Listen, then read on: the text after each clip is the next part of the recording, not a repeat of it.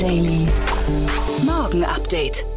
Einen wunderschönen guten Morgen und herzlich willkommen zu Startup Insider Daily. Mein Name ist Jan Thomas. Heute ist Donnerstag, der 19. August und das hier sind heute unsere Themen. N26 steht bei Betrügern anscheinend hoch im Kurs. Katie Wood wehrt sich gegen Mike Burry. China möchte Solarenergie aus dem Weltraum fördern. Der hamburgische Datenschutzbeauftragte warnt vor dem Einsatz von Zoom. Und Polynetwork bietet dem 611 Millionen Dollar Hacker Mr. Whitehead eine Stelle als Sicherheitsberater an. Heute bei uns zu Gast im Rahmen der Reihe Investments ist Peter Specht von Creandum. Und wir haben über zwei Themen gesprochen, die wahrscheinlich unterschiedlicher nicht sein könnten. Das eine kann die Welt verbessern und das andere kann vielleicht die gute Laune heben. Und bevor wir jetzt reingehen in die Nachrichten und das Gespräch mit Peter, erst nochmal kurz der Hinweis auf die Nachmittagsfolge. Wir begrüßen zwei tolle Gäste und zwar zum einen Franziska Teubert. Sie ist die Geschäftsführerin des Bundesverbandes Deutsche Startups und wir haben über den Stardomat gesprochen. Ihr wisst ja, Bundestagswahl steht an und der Bundesverband Deutsche Startups hat sich Gedanken gemacht und hat im Prinzip die Parteiprogramme der großen etablierten Parteien, der demokratischen Parteien, ja durchgeforstet und nach den Positionen gesucht, die die Startup-Szene betreffen könnten. Das Ganze haben wir auch verlinkt in den Shownotes. Das heißt, ihr könnt im Prinzip mal durchklicken und schauen, an welchen Stellen ihr vielleicht eure Position wiederfindet. Und dann gibt es natürlich wie bei jedem Wahlomat auch eine äh, Wahlempfehlung. Außerdem bei uns zu Gast ist Dr. Live Lundbeck. Er ist von Xane und Xane ist eine Suchmaschine, die gerade eine 10 Millionen Euro Runde abgeschlossen hat und ziemlich auf dem Vormarsch ist, muss man sagen. Expandieren jetzt auch nach Japan und ist natürlich ziemlich spannend, mal ein bisschen drüber zu sprechen, warum kommt man eigentlich auf die Idee, eine Suchmaschine zu bauen und wie funktioniert das, worauf muss man da achten und so weiter. Das ist natürlich ein sehr, sehr technisches Thema und Live ist auch ein, ja, das merkt man, technisch versierter Mensch. Also von daher wir haben ein bisschen ausführlicher gesprochen. Das liegt auch daran, weil mich das Thema einfach total fasziniert hat und weil eben Live das auch sehr, sehr gut erklären konnte. Diese beiden Interviews dann heute Nachmittag ab 14 Uhr wieder hier auf diesem Kanal. Jetzt gehen wir rein in die Nachricht mit Frank Philipp und danach dann Peter Specht von Creandum. Aber vorher noch ganz kurz die Verbraucherhinweise.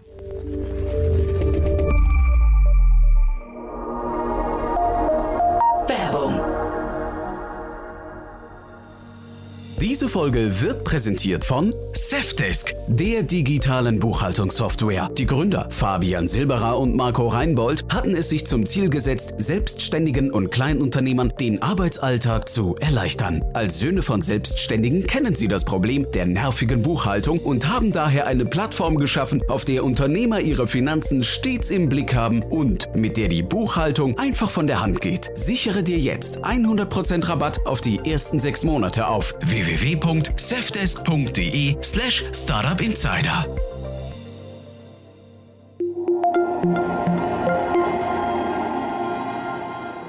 Startup Insider Daily.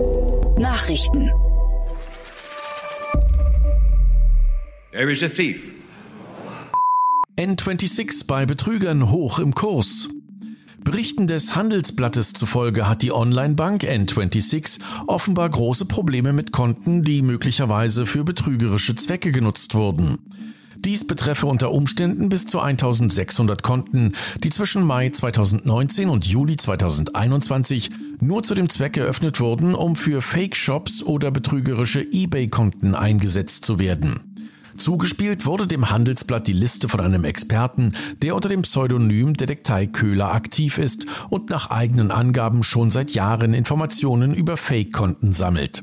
Die Neobank wollte sich aufgrund datenschutzrechtlicher Bestimmungen nicht zu den Details äußern, bestätigte aber grundsätzlich die Richtigkeit der Liste. Zugleich seien bereits fast alle dieser Konten erfasst und geschlossen worden. Was Zoom immerhin jetzt schon umgesetzt hat, in der neuesten Version der App gibt es einen neuen Button mit der Aufschrift Sicherheit. Dort kann man ein Meeting viel leichter als früher gegen Eindringlinge schützen. Was man Zoom wirklich zugute halten muss, sie haben auf jeden einzelnen Kritikpunkt reagiert und teilweise schon in wenigen Tagen neue Software-Updates geliefert. Blöd ist natürlich nur, dass sie erst durch Medienberichte auf diese Sicherheitslücken aufmerksam geworden sind und in Sachen Sicherheit zu viel versprochen haben. Das hat ihren Ruf bei einigen für immer ruiniert. Deutsche Behörden formal vor der Nutzung von Zoom gewarnt. Der Hamburger Beauftragte für Datenschutz und Informationsfreiheit Ulrich Kühn warnt vor dem Einsatz der Videokonferenzlösung Zoom. Dabei geht es im Konkreten um die Nutzung der sogenannten On-Demand-Variante, da diese personenbezogene Daten ungefragt in die Vereinigten Staaten übermittelt. Kühn warnt besonders öffentliche Stellen wie die Senatskanzlei der Freien Hansestadt Hamburg. Er befürchtet, dass die anfallenden Daten von Behördenmitarbeitern und weiteren Gesprächsteilnehmern auf diese Weise einer Gefahr ausgesetzt werden. Die Senatskanzlei hingegen besteht auf die Nutzung der Videokonferenzlösung und ist auf Bedenken des Datenschützers nicht eingegangen. Die nun ausgesprochene formale Warnung ist in der DSGVO vorgesehen und ist eines der letzten Mittel des Hamburger Beauftragten, ehe dieser zur Unterbindung der Softwarenutzung auf das Verhängen von Bußgeldern zurückgreifen muss. Es sei unverständlich, warum die Senatskanzlei auf ein zusätzliches und recht hoch problematisches System bestehe, während ein anderes bewährtes und unproblematisches Videokonferenztool zur Verfügung stehe. We prepared for this, Doctor. Harnessing energy from space. China will Solarenergie aus dem Weltraum. In China starten die Vorbereitungen für die ersten Testläufe für Solarkraftwerke im All. In einem zweistufigen Verfahren sollen zunächst Ballons in eine Höhe von 300 Metern aufsteigen, die dann in einem zweiten Schritt auf eine Höhe von zwei Kilometern steigen sollen. Der dort gewonnene Strom soll anschließend mit Mikrowellen zur Erde geschickt werden. Laut der Nachrichtenseite sciencenet.cn sollen dank dieser Technologie langfristig Solarkraftwerke im All ermöglicht werden. Das Konzept hierfür stammt bereits aus dem Jahr 2010. Noch in diesem Jahr soll die erste Bodenstation fertiggestellt werden. Die ersten Test-Solarkraftwerke sollen dann ab dem Jahr 2030 im All verfügbar sein. Bis zum Jahr 2050 sollen dann Weltraum-Solarkraftwerke im Gigawattbereich in Betrieb gehen. I wouldn't want to be your enemy. Mike Burry gegen Katie Wood. Einen interessanten Schlagabtausch liefern sich die US-Star-Investoren Katie Wood und der prominente Hedgefondsmanager Mike Burry. Burry wurde bekannt durch seine erfolgreiche Wette gegen den US-amerikanischen Immobilienmarkt. Kurz vor dessen Zusammenbruch 2007 wettete er auf fallende Kurse des ARKK-Fonds von Wood. Jetzt hat Wood ihre Anlagestrategie verteidigt und schrieb auf dem Kurznachrichtendienst Twitter, ich glaube nicht, dass er die Fundamentaldaten versteht, die ein explosives Wachstum und Investitionsmöglichkeiten im Innovationsbereich schaffen. Im ARKK-Fonds sind unter anderem Aktien wie Zoom, Coinbase, Square oder Shopify enthalten. Im vergangenen Jahr verbuchte der Fonds eine Rendite von fast 150 Prozent, hat aber seit dem Hoch im Februar rund 25 Prozent verloren. Seit Mai haben Anleger rund 530 Millionen Dollar abgezogen. Entwickler stellen App für Menschen mit Seheinschränkungen ein. Nach Streitigkeiten mit Apple stellen die Entwicklerinnen und Entwickler der iOS-Tastatur FlickType ihre App ein, obwohl diese sogar von Apple als Accessibility-App empfohlen wurde. Auf Twitter verkünden die Entwickler, dass sie die iPhone-Tastatur für Blinde nicht länger anbieten können, da es zu ständigen Problemen mit dem Tech-Konzern gekommen sei. Das Flicktype Keyboard hilft Menschen mit Blindheit und Sehbehinderung beim Tippen auf den iOS-Geräten und nutzt hierfür auch eine künstliche Intelligenz, die ermittelt, welcher Buchstabe oder welche Zahl am ehesten gemeint sein könnten. Nachdem die Nutzerinnen und Nutzer nach ihrer Eingabe das vorgeschlagene Wort bestätigen, wird es noch einmal vorgelesen. Hinzu kommen zahlreiche Gesten und Customization-Möglichkeiten. Nachdem das Unternehmen vergangene Woche ein Update an Apple übermitteln wollte, lehnte der Tech-Riese dieses mehrfach ab. Nach mehreren Versuchen konnte der Gründer Costa Eleftherio zudem niemand bei Apple erreichen. Die Arbeit an der iPhone-Version von FlickType wird beendet. Für Apple Watch-Nutzer soll die App weiterhin angeboten werden. Snapchat launched Snapchat Trends. Der Instant Messaging Dienst führt ein neues Tool namens Snapchat Trends ein. Dieses identifiziert die beliebtesten Keywords, die Nutzerinnen und Nutzer in öffentlichen Stories teilen. Darüber hinaus können User auch nach Schlüsselbegriffen suchen, um herauszufinden, wie stark sie verwendet werden. Als besonderen Service hat Snapchat noch ein Karussell in das Tool gepackt, das zeigt, wie die Schlüsselwörter in echten Snapchat Stories verwendet werden. Wenn man sich also nicht sicher sein sollte, warum ein Stichwort im Trend ist, kann das Karussell für Aufklärung sorgen. Das neue Tool schafft daher einen allgemeinen Überblick über die Beliebtheit der Internettrends. Google verweigert Löschung, russisches Gericht verhängt erneut Geldstrafe. Russische Behörden verklagen seit Monaten immer wieder große Online-Player. Der Suchmaschinenbetreiber Google steht dabei zum wiederholten Mal im Visier und wird nun zu einer Geldstrafe in Höhe von 14 Millionen Rubel verurteilt, umgerechnet etwa 162.000 Euro. Die Summe soll der Konzern dafür zahlen, verbotene Inhalte nicht gelöscht zu haben, so ein Gerichtssprecher gegenüber der Nachrichtenagentur Interfax. Bereits im Juli 2021 wurde Google ein Bußgeld über 3 Millionen Rubel auferlegt, da der Konzern die Daten russischer Nutzer nicht auf Servern in Russland speichert. Aus demselben Grund wurde bereits vor einigen Jahren der Zugang zu LinkedIn gesperrt. Ähnliche Strafzahlungen erhielten zuvor unter anderem Twitter, TikTok und Telegram. TikTok kooperiert mit Canva und Vimeo. Um im Bereich der Werbeanzeigen attraktiver für KMUs zu werden, hat TikTok eine Kooperation mit Canva und Vimeo geschlossen. Dadurch soll es kleinen und mittleren Unternehmen erleichtert werden, Videokampagnen für Social Media zu produzieren. KMUs hätten oft nicht das Personal, das Budget oder die Zeit, um aufwendige Kampagnen zu erstellen. Einfache Vorlagen, ein KI-gesteuerter Editor sowie Drag-and-Drop-Anzeigen sollen hier künftig Abhilfe schaffen und es auch Neulingen in der Videowerbung einfach machen, schnell Kreatives zu produzieren und zu veröffentlichen. Kelly, it's just an astonishing turn of events. The hacker who stole more than $600 million in cryptocurrency from Poly Network earlier this week has begun returning hundreds of millions of dollars worth of the assets and may be allowed to keep about a half a million dollars worth of the loot. Now, Poly Network is a decentralized finance platform allowing different blockchains to interact without the aid of a cryptocurrency exchange. The hacker says he or she found a vulnerability in that system and stole the money, quote, for fun, unquote. But now Poly Network is referring to the hacker as Mr. White Hat, Im implying that he or she is a good guy, not a crook, and offering a deal. Poly Network bietet dem 111 Millionen US-Dollar Hacker Stelle als Sicherheitsberater an. Dem Hacker Mr. Whitehead gelang der bisher größte Coup der DeFi-Geschichte. Er hatte vor einer Woche über 600 Millionen Dollar auf der Kryptowährungsplattform Poly Network erbeutet. Eben diese Plattform, auf der Kryptowährungen getauscht werden können, bietet dem Hacker nun eine Stelle als Sicherheitsberater an. Mr. Whitehead, wie der Hacker sich selbst nennt, habe die Plattform nach eigenen Angaben nur aus Ehrgeiz ins Visier genommen und wollte die Sicherheitslücken testen. Nach dem geglückten Hack hatte er einen Großteil der Beute bereits zurücküberwiesen. Poly Network hatte Mr. Whitehead eine Belohnung von 500.000 US-Dollar für die Rückzahlung angeboten, die dieser jedoch ablehnte. Stattdessen solle der Betrag auf ein von ihm genehmigtes Wallet überwiesen werden und für Projekte zur allgemeinen Cybersicherheit eingesetzt werden. Poly Network machte dem Hacker nun das zusätzliche Angebot, bei dem Unternehmen als Sicherheitsberater anzufangen. Nach einer kleinen Werbepause geht es weiter im Programm mit den Kurznachrichten.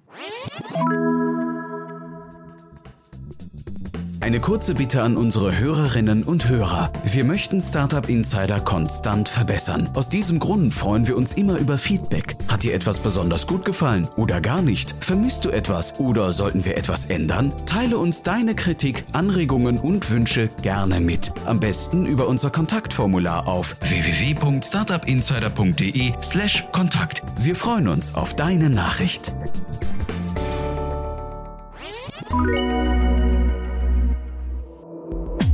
Insider Daily. Kurznachrichten. Die österreichische Verkehrs- und Dienstleistungsgewerkschaft WIDA thematisiert die Einführung der unbefristeten Verträge für die Fahrradkuriere bei Lieferando, da diese Maßnahme anscheinend nicht auf die Fahrerinnen und Fahrer in Österreich zutreffen soll. Die Geschäftsführung von Lieferando Österreich hat dem Betriebsrat auf Nachfrage lediglich mitgeteilt, dass hierzu keine Informationen aus der Konzernzentrale vorliegen. Etwas mehr als einen Monat nach den Protesten gegen die Regierung in Kuba hat diese die staatliche Kontrolle über die Internetaktivitäten seiner Bürgerinnen und Bürger verschärft. Ab sofort werden Falschnachrichten und Zitat Verleumdungen mit Auswirkung auf das Ansehen des Landes als Cybersicherheitszwischenfall eingestuft. Die neue Apple Watch 7 passt sich allem Anschein nach dem Formformat des iPhone 12 und des iPad Pro an. Dies bedeutet dünnere Bildschirmränder und ein flacheres Gehäuse im Vergleich zur Apple Watch 6. Eine globale Umfrage des RPA-Anbieters Kryon zeigt, dass sich 78 Prozent der Mitarbeiterinnen und Mitarbeiter einen digitalen Assistenten wünschen, der ihnen repetitive und alltägliche Aufgaben abnimmt. 32 Prozent gaben an, einen halben Tag oder mehr für Aufgaben aufzuwenden, die eigentlich Bots übernehmen können. Und das waren die Startup Insider Daily Nachrichten von Donnerstag, dem 19. August 2021. Jetzt geht es weiter im Programm mit Investments und Exits. Startup Insider Daily, Investments und Exits. Heute mit Peter Specht von Creandum. Präsentiert von Beiten Burkhardt, euren Partnern von der ersten Beteiligungsrunde bis zum erfolgreichen Exit. Also ich freue mich sehr, Peter Specht ist wieder bei uns von Creandum. Hallo Peter. Hi Jan, schön dich zu hören. Hoffe dir geht's gut. Ja, mir geht's gut. Ich hoffe dir auch, ja? Ebenfalls. Nee, ich bin aus dem Sommerurlaub wieder zurück in Berlin und ähm, daher frisch gestärkt. Und dann gleich hier im Einsatz. Das finde ich toll. Und äh, du, du hast mir gerade eben, ich glaube, eine Stunde geraubt, weil du mir so einen, also vielleicht können wir mal kurz vorher drüber sprechen, wir, über unseren Prozess hier. Wir, wir, wir stellen ja quasi immer so die äh, Investments des Tages zusammen, schicken die dann an die Investoren raus und dann sucht ihr etwas aus, was euch äh, irgendwie liegt oder ins Auge sticht.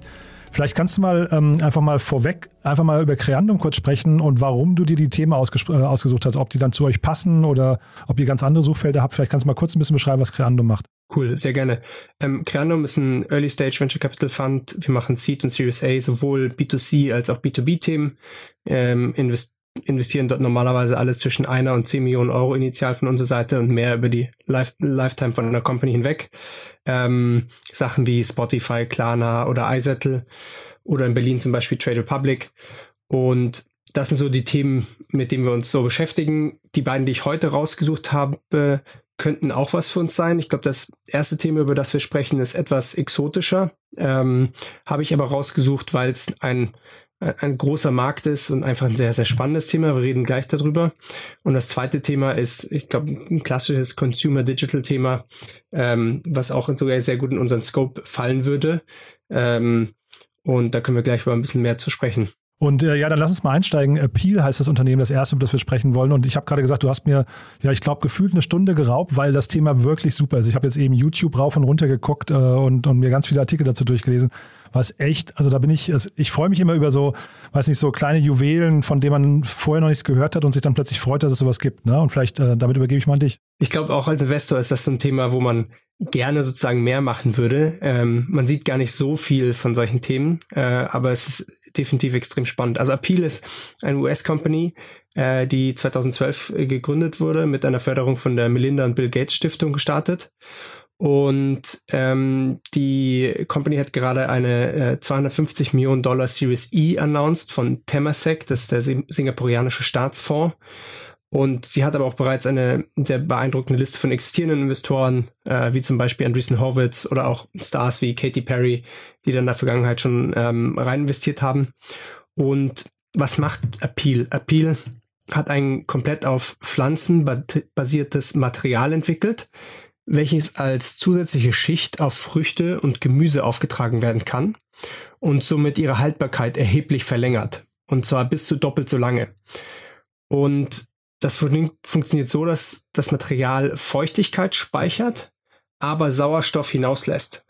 Und ich glaube, ähm, Food Waste ist ein, ist ein riesiges Problem und äh, Haltbarkeit. Und das geht eben genau genau auf diese auf, auf dieses Problem los und die Company hat dort jetzt nochmal massiv Kapital aufgenommen, um das weiter anzugehen. Ist wirklich faszinierend. Ich kann also jedem empfehlen, mal auf YouTube ein bisschen sich da, also wen das Thema Food Waste ist, glaube ich, das eine, um was es geht. Ja, ich hatte am Anfang erst gedacht, es geht um so eine Art Anti-Glyphosat. Ist es ja vielleicht auch, aber es geht ja noch weiter. Es ist ja auch quasi ein Anti-Plastik, ne? Weil also die, die bekämpfen ja damit auch tatsächlich jede Menge Plastikmüll oder versorgen, verhindern Plastikmüll weil eben normalerweise, sag mal, die Alternative für eine Gurke zum Beispiel wäre in der Regel, dass du sie einschweißt in eine Plastik, kennen wir ja alles im Supermarkt, in eine Plastikschicht. Und das ist jetzt quasi so das, ähm, ja, das, das, neue Plastik, dann, wenn man so möchte, ne? Absolut. Und das Gute ist, dass die, dass die Schicht ja auch äh, komplett essbar ist, also ähm, wie ich das, wie ich das verstehe. Und ähm, Appeal claimt, dass sie seit 2019 circa 42 Millionen Früchte und Gemüse ähm, vom Wegwerfen bewahrt haben und somit auch 4,7 äh, Milliarden Liter Wasser gespart haben. Also es ist nicht nur ein Business Case, sondern auch wirklich was, was einen Impact hat auf, ähm, auf ich sagen wir, auf die Sustainability von, von Food Supply Chain und von anderen Klimathemen, die wir besprechen, Wasserverwendung etc.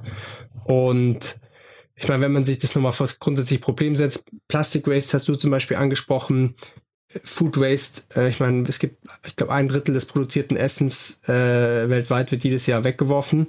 Und ähm, das schadet natürlich auch ja, äh, allen Konsumenten und, und der, der Umwelt und der, der Wertschöpfungskette. Und ich glaube, alles, was in die Richtung dort ähm, äh, helfen kann, ist, ist finde ich, extrem spannend und ein Riesenmarkt. Und die gehen, gehen tatsächlich schon in der Supply Chain rein ähm, äh, und tragen das quasi auf, bevor bevor es verpackt wird oder zu den Retailern geht. Hm, genau, und dazu kommt ja, wir dürfen nicht vergessen, ich glaube, ungefähr 10 Prozent der Menschen auf der Welt hungern. Ne? Das ist ja auch nochmal ein Thema. Das heißt, die einen schmeißen es weg, während die anderen verhungern. Das ist äh, so mal das, das rausgezoomt das Thema Ungerechtigkeit auf der Welt, was hier vielleicht auch noch hinterher ähm, dann vielleicht ein bisschen mitgelöst wird. Ich glaube, der, der einzige Nachteil, den ich jetzt gesehen habe, ich habe so ein Video mir angeschaut mit so einem Mandarinenbauer, der gar nicht fassen konnte, der hat immer dann gezeigt, die beiden Mandarinen, also herkömmlich und jetzt eben mit Appeal dann äh, versiegelt, wie, wie die sich verändern im Laufe der Zeit. Es war also echt ganz spannend zu sehen, wie das eine verrottet und das andere halt eben noch äh, glänzt wie am ersten Tag. Aber er hat auch von einem Investment gesprochen. Du musst halt erstmal Maschinen kaufen, ne, die das Ganze quasi dann, also es ist ein hohes Investment für die, für die Bauern und das könnte vielleicht noch so ein kleines Bottleneck mal irgendwann sein, ne? Absolut. Und es resultiert natürlich dann auch erstmal in einem äh, etwas höheren Preis auch für, für einen Retailer. Ähm, aber theoretisch dadurch, dass, dass das längere Haltbarkeit hat, etc., sollte sich hintenrum ähm, wieder ausbezahlen. Ähm, aber es ist natürlich mit initialen ich sag mal, auch Kosten und Investment verbunden auf allen Seiten. Und ähm, ich habe so nach Parallelen gesucht. Mir ist da jetzt keine eingefallen von anderen Unternehmen, die ich kenne, aber ich habe mich halt so versucht zu fragen, ob das hinterher so, so eine Art Güte, Gütesiegel sogar werden kann, so eine Art Marke. Also ob man um Appeal herum eine Marke kreiert, wo dann quasi im Supermarkt, also die haben zum Beispiel auch Edeka gezeigt, ist einer der Kunden oder Vertriebskanäle, ob dann auf Früchten irgendwann draufsteht, äh, sealed with appeal oder wie auch immer, ja, dass der Kunde dann auch nachfragt und sagt, ich greife jetzt bewusst eben zu dieser Art von Früchten. Finde ich einen sehr spannenden Ansatz und, und könnte ich mir persönlich sehr gut vorstellen. Ähm, ich glaube, ich wäre auf jeden Fall einer der Konsumenten, die darauf, die darauf anspringen, anspringen würden. Was an der Company aber auch interessant ist, ist, dass sie sie machen ja auch nicht nur quasi diese, diese Schicht, das, äh, das Core-Business-Modell, aber fangen natürlich jetzt mehr und mehr auch an, äh, in andere Teile der Supply Chain reinzugehen. Also sie haben gerade auch eine Image Recognition Firma gekauft gehabt. Ähm, und dann gibt es so Themen wie, dass man auch eben Shelf Life optimieren kann äh, anhand von Image Recognition, ähm, was auch ein Bereich ist, wo eine Reihe anderer Companies sich angefangen haben, auch zu ja, darauf zu spezialisieren. Es gibt dann noch eine Company, die heißt zum Beispiel Shelf Engine ähm, in dem Bereich und es gibt sogar auch einen Competitor zu Appeal, die heißen Mori. Die sind allerdings ähm, erst 2016 gegründet und haben circa 10% äh, von dem geraced, was äh, Appeal geraced hat. Die haben circa 32 Millionen geraced. Also Appeal scheint da wirklich der, ähm, der Vorreiter äh, in dem Markt zu sein. Mhm. Ja, sind auch schon in acht Ländern. Aber ich glaube, das, das Schöne sag mal, bei diesen Impact- oder Halb-Impact-Themen ist ja immer, man wünscht sich ja erstmal, dass, das, dass irgendeine Company sich quasi etabliert. Und welche das hinterher ist, die quasi die Lösung äh, zu den Problemen, die wir gerade besprochen haben, liefert, ist ja dann aus Konsumentensicht zumindest fast egal, ne? 100 Prozent. Und was ich sehr schön finde, dass man aktuell den, den Trend erkennt, dass mehr und mehr Businesses rund um, ich sag mal, Klima- und Umweltthemen ähm, gebaut wird, werden die inzwischen sehr, sehr valide Businessmodelle äh, haben, wenn man, ich glaube, und auch viel größere Fundingrunden erzielen. Wenn wir einige Jahre zurückdenken, dann wurde das häufig abgestempelt mit dem Fragezeichen, ja, können das irgend große Businesses werden, äh, machen, wie können die große Umsätze erzielen? Und es war so ein bisschen so ein Charity-Stempel abbekommen, ähm, was heute, heutzutage sich, finde ich, deutlich verändert hat und man auch in den, in den Investments in den Bereichen sieht. Ich meine, jetzt ein Appeal ähm, wurde auf, bei der Runde auf zwei Milliarden bewertet. Ähm, aber auch wenn man darüber hinaus guckt in die, ich sag mal, Lebensmittelbranche, ähm, die von vielen Seiten ja auch irgendwie angegangen wird und künstliches Meat, sowas wie Beyond Meat oder Impossible Foods oder auch Oatly. Ähm, zu solchen Sachen jetzt wie Appeal merkt man, dass, dass wirklich Companies gebaut werden können, die, die VC-Outcome haben von Multimilliarden äh, Dollar Potenzial. Und ich glaube zum Beispiel Oatly ist mit 10, über 10 Milliarden an die Börse gegangen, ähm, wo man merkt, es, es können sehr, sehr große Business in dem Bereich gebaut werden und das lockt dann immer noch mehr gutes Talent an, ähm, Startups in dem Bereich zu bauen und das, das freut mich sehr. Ist das denn intern, vielleicht kannst du da aus dem Nähkästchen plaudern oder so äh, abstrakt aus dem Nähkästchen plaudern, ist das intern bei euren Gesprächen leichter geworden, demnach auch, dass man solche Themen jetzt auch fanden kann? Weil ich kann mir ja vorstellen, vor ein paar Jahren, als die Businessmodelle vielleicht eben noch nicht valide waren, war das wahrscheinlich eher so eine, man weiß nicht, eine Überzeugungsgeschichte, aber ähm, wahrscheinlich nicht ganz so selbstverständlich, ne? Äh, doch, stimme ich dir zu. Ich meine, was macht man als, als VC? Man guckt auch immer auf, auf Referenzpunkte. Wenn man eine Software-Company äh, eine Runde macht, guckt man auch drauf, okay, was sind aktuell die, die Exit-Multiples im, im SaaS-Bereich, im Software-Bereich. Genauso macht man das auch bei, ähm, ich nehme jetzt mal Oatly als Beispiel, wenn man ähm, ein Plant-Based Food, von dem es ja auch viele Sachen gibt, wenn man sich dort Sachen anguckt, nimmt man auch Vergleiche von, von Sachen, die man schon gesehen hat. Und weil es jetzt eben diese Beispiele gibt und weil man dort auch Daten und Referenzwerte von hat, erleichtert es einem dann den entsprechenden Business Case aufzubauen. Super. Jetzt hast du Oatly schon zweimal angesprochen. Es ist Zeit, dass wir nach Schweden gehen, äh, denn das ist quasi das andere Thema, was wir noch haben. Ne? Ähm, da hast du was, ja, ich, ich sag mal, Interessantes mit. Das ist das jetzt ein ganz anderes Thema. Da bin ich mal gespannt, was du dazu denkst. Ja, ich bin mal gespannt auf deinen, auf deinen, auf deinen Take auch, Jan. Ja. Ähm, und zwar die Company heißt Memo. Ähm, Memo hat gerade eine 10 Millionen Series A Extension geraced, äh, angeführt von einem existierenden Investor, und zwar Left Lane Capital, ein New York-based Fund, der sich äh, insbesondere auf Consumer Topics fokussiert. Und Left Lane hatte auch schon im Februar eigentlich die 10 Millionen A-Runde gemacht und jetzt sechs Monate später einfach nochmal verdoppelt und 10 Millionen nachgelegt. Ähm, und in der Pressemitteilung hieß eben die Angabe, dass die Company 40 Prozent äh, Monthly Growth hat, also ein sehr beeindruckendes Wachstum seit der, seit der Runde im Februar. Ähm, vielleicht noch ganz kurz zum Hintergrund. Die Company ist, wie du erwähnt hast, aus Stockholm. 2019 hat sie ihre Seed-Runde geraced. Und ähm, was macht Memo? Über Memo kann man personalisierte Videogrüße von, ich sag mal, A, B, C, D Promis ähm, äh, kaufen und die, die, oder anfragen und dann kriegt man meistens innerhalb von 24 oder 48 Stunden ein Video und man kann noch so ein bisschen Briefing geben, wo, worüber es gehen soll, wie zum Beispiel, hey, Jan hat nächste Woche Geburtstag, ähm, könntest du vielleicht einen netten Geburtstagsgruß zu, äh, zu an Jan schicken und ähm, noch sagen, dass es von mir kommt.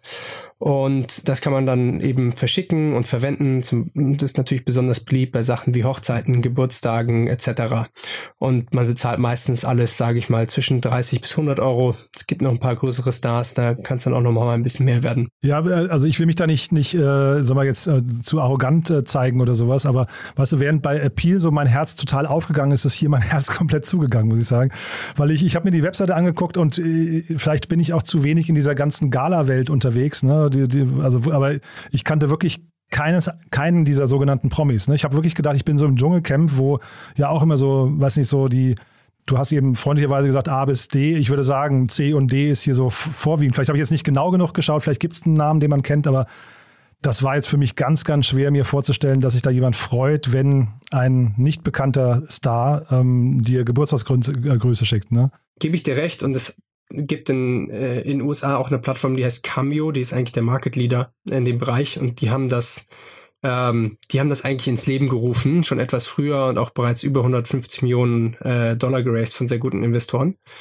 Äh, aber auch da gibt's immer so ein bisschen die Diskussion für das, ich nenne es jetzt mal Supply-Seite, also für die Stars, die auf der Plattform sind ist das jetzt nur für outdated Stars oder den Fußballer, der schon retired ist oder den Actor, der eigentlich vor, Stars, die ihren Zenit überschritten haben. Und das haftet, da stimme ich dir zu, das haftet den Plattformen auch so äh, etwas an. Und ähm, ich glaube, du triffst einen sehr guten Punkt, weil Memo ist eigentlich der Euro das europäische Cameo, ein, ein Klon von Cameo, wenn man so, wenn man so sieht.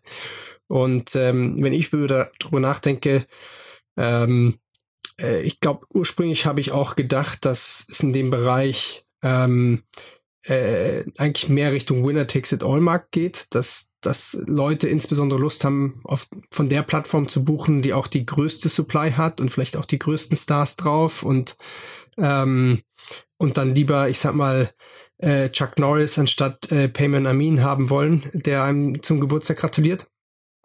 Ähm, aber die Hypothese von Memo ist, ist ganz klar auf eben Lokalisierung und die gehen davon aus, dass ein Großteil der Nachfrage wirklich sich auf inländische Persönlichkeiten bezieht. Also ich sag mal, äh, dass es genügend viele gibt, die dann doch lieber den ZDF-Star haben wollen oder den Moderator von Germany's Next Top Model als den, den, äh, den US-Star und ähm, oder D-Promi. und ähm, ich bin eigentlich, es hat mich auch ein bisschen überrascht, wie gut dieser Lokalisierungsansatz dann doch zu funktionieren scheint, wenn man sozusagen von den Wachstumsraten hier sieht. Ähm, allwissend sozusagen oder wissend, dass Cameo eigentlich die dominierende Plattform international ist in diesem Bereich, die natürlich auch, ich sag mal, 165 Millionen Funding versus jetzt 20 Millionen Funding äh, natürlich auch noch viel, viel größer ist. Nee, bin ich total bei dir. Und wie, wie gesagt, das ist jetzt auch wirklich nur mein Blick darauf, weil ich A, die, die Personen nicht kannte und B, weil ich es halt dann irgendwie schade finde, wenn solche Unternehmen dann total im Fokus stehen, während wir eigentlich andere Probleme lösen wollen, weil das ist jetzt für mich so ein bisschen, das ist so, ja, net, netter Nonsens, sage ich mal. Ne? Äh, irgendwie, aber jetzt äh, gäbe es die Plattform nicht, wäre die Welt auch wahrscheinlich kein Stück äh, schlechter. Es gab früher mal, ich weiß nicht, ob du das noch kennst, Frank Zander, der hat eine, äh, eine personalisierte Geburtstags-CD aufgenommen und da konntest du quasi jeden Namen hinschicken, was ich Lotte oder Oma oder was weiß ich was, ja. Und dann hat er dir für 20 Euro damals eine, eine Geburtstags-CD äh, geschickt. Gibt es immer noch, habe ich gesehen. Und äh, da gab es massenhaft Fernsehwerbung früher. Und das hat mich so ein bisschen daran erinnert, habe ich auch immer gedacht, wer, wer macht sowas, ne? den Frank Zander kenne ich, kenn ich leider nicht mehr, aber ich glaube, man muss das auch sehen als ein Thema, das vielleicht auch noch größer ist, eben als, als, als Grußvideos verschicken. Und im Endeffekt ist das eigentlich die erste Welle der äh, Creator Monetization, die wir gesehen haben mit Cameo in den USA. Äh, also wir bringen, wir können sie jetzt diese Prom Promis mal alle einfach Creators nennen in einer gewissen Weise. Und im Endeffekt ist es Creator Monetization. Sie, sie geben dir Zeit und, und verlangen dafür Geld und haben Fan-Engagement, die sie, die sie monetarisieren. Und ähm, über Zeit wollen die Plattformen aber auch ihr Angebot expandieren, was man so hört. Also es, es gibt auch schon Angebote wie One-to-One-Live-Sessions, die dann gemacht werden oder dass auch es hingehen kann zu Richtung Group Classes oder es gibt auch, andere vertikale Plattformen, das war jetzt nicht bei Cameo, aber die dann ein Masterclass-Modell anbieten. Auf jeden Fall kann man sich sehr gut vorstellen, dass ein, eine Plattform, wo bereits der die die größte Supply hat, auch verschiedene Model einfach äh, Monetarisierungsmodels auch auf der Supply einfach aufbauen kann was über diese Kurzvideos hinausgeht. Total, ja. Und wenn man jetzt sagt, hier, dass vielleicht die Verbindung mit Stars ist hier vielleicht dann hinterher im Fokus, dann fallen einem natürlich noch eine ganze Menge äh, Dinge ein, die dann funktionieren könnten. Was ich super spannend fand bei denen, also jetzt mal so als, ähm, um dem Ganzen vielleicht doch noch was abzugewinnen, äh, die haben eine Rubrik, die heißt Deep Fakes und da verkaufen sie ähm, Videos von Trump und Boris Johnson und Elton John und sowas. Und das finde ich wiederum natürlich mega smart, weil da haben sie wahrscheinlich, also außer dass dann irgendwann Rechtsstreitigkeiten kommen, aber gar keine Kosten ne? und verkaufen die trotzdem für 100 oder 200 Dollar das Stück, ja. Da, da muss ich auch manchmal sagen, ist erstaunlich, für was man aktuell äh, überall 100 Euro verlangen kann. ja, schon krass, ne? Und was ich, ich habe mir den Cap-Table nochmal angeguckt, Lukas Skadowski ist da investiert. Das fand ich irgendwie auch ganz spannend, ja. Der ist der Seed-Investor. Ja, die haben auch eine, eine ganz nette Riege an, an Angels geaddet, ähm, von, ich sag mal, verschiedenen Entrepreneurs oder auch äh, Stars. Ich glaube, ähm, ein, zwei NBA-Stars wie Dikembe Mutombo oder auch einen UFC-Star wie Chuck Liddell ähm, haben sie in der Runde zum Beispiel an Bord gebracht, was natürlich dann immer hilft, um, um die wahrscheinlich auch auf der Supply-Seite äh, auf die Plattform zu bekommen. Dass man einfach sagt, meine, die ganzen Stars, die auf der Plattform, oder ich sag mal in Anführungszeichen Stars, die auf der Plattform sind, die beteiligt man alle am Unternehmen und sagt einfach, dafür haben wir gar keine Kosten mehr. Das ist, das ist kein Modell bei sowas, ne? Wäre ein interessantes Modell zu exploren. Ähm, ich glaube, wie es bislang immer bei Startups genutzt wird, ist natürlich, man nimmt so ein paar äh, Leader sozusagen aus gewissen Branchen rein, äh, holt sich da 10, 20 Leute auf den Cap-Table drauf und damit hat man, äh, hat man deren Gesicht schon mal drauf und kann zu der nächsten, zu der nächsten Person gehen und sagen schon mal her, aber wir haben doch ähm, äh, Schauspieler XY schon drauf und Sportler XY. Ich glaube, es geht insbesondere vor allen Dingen auch um die initiale Supply damit. Ähm, in Schwung zu bringen. Also dann ist wahrscheinlich jetzt zu Memo auch alles gesagt. Ich, also wie gesagt, das soll jetzt auch gar nicht zu ablehnend klingen. Ist ja immer, immer spannend, wenn so eine digital-only-Geschichte irgendwie auch so durchstartet. Also zwei sehr unterschiedliche Themen, aber trotzdem du hast gesagt, beide hätten sich in der, im frühen Stadium bei euch melden, äh, melden können, ne? Absolut. Ja, super. Und man findet dich auf LinkedIn wahrscheinlich, das ist wahrscheinlich der einfachste Weg, ne? Auf LinkedIn oder, oder auf Twitter, spechtp und, oder auch einfach meine, äh, mir eine E-Mail schreiben. Ähm, ist sozusagen Vorname at meine Firma und dann äh, erreicht mich eigentlich auf allen Kanälen. Super, Peter. Cool, hat großen Spaß gemacht. Ja, danke für die Themen und ja, bis zum nächsten Mal dann, ja? Jan, danke dir. Dieser Beitrag wurde präsentiert von Beiten Burkhardt, den Venture Capital Experten. Maßgeschneiderte Beratung von der Gründung bis zum Exit. Startup Insider Daily, der tägliche Nachrichtenpodcast der deutschen Startup-Szene. Das war's für heute Vormittag. Das war Peter Specht von Creandum. Ich hoffe, es hat euch Spaß gemacht. Wenn dem so sein sollte, kurz der Hinweis, diese ganzen Interviews, die wir mit den Investoren jeden Tag führen, die Details dazu veröffentlichen wir immer auf LinkedIn. Das heißt, wenn euch das interessiert, wenn ihr wissen möchtet, wenn ihr zum Beispiel nach den Links sucht, über wen wir da sprechen oder wenn ihr andere Details zum Beispiel zu den Investoren oder sowas finden möchtet, das alles auf LinkedIn auf unserem Kanal von Startup Insider. Also am besten uns folgen. Es lohnt sich. Und ansonsten wie immer der Hinweis, wir freuen uns sehr, wenn ihr uns weiterempfehlt an Freunde, Bekannte, Arbeitskolleginnen und Kollegen und so weiter und so fort. Also jeden, den das interessieren könnte. Oder ihr bewertet uns kurz auf iTunes oder Apple Podcast. Das hilft uns am allermeisten, diesen Podcast bekannt zu machen. Dafür schon mal vielen, vielen Dank und ja, euch noch einen schönen Tag und hoffentlich bis nachher. Ciao, ciao.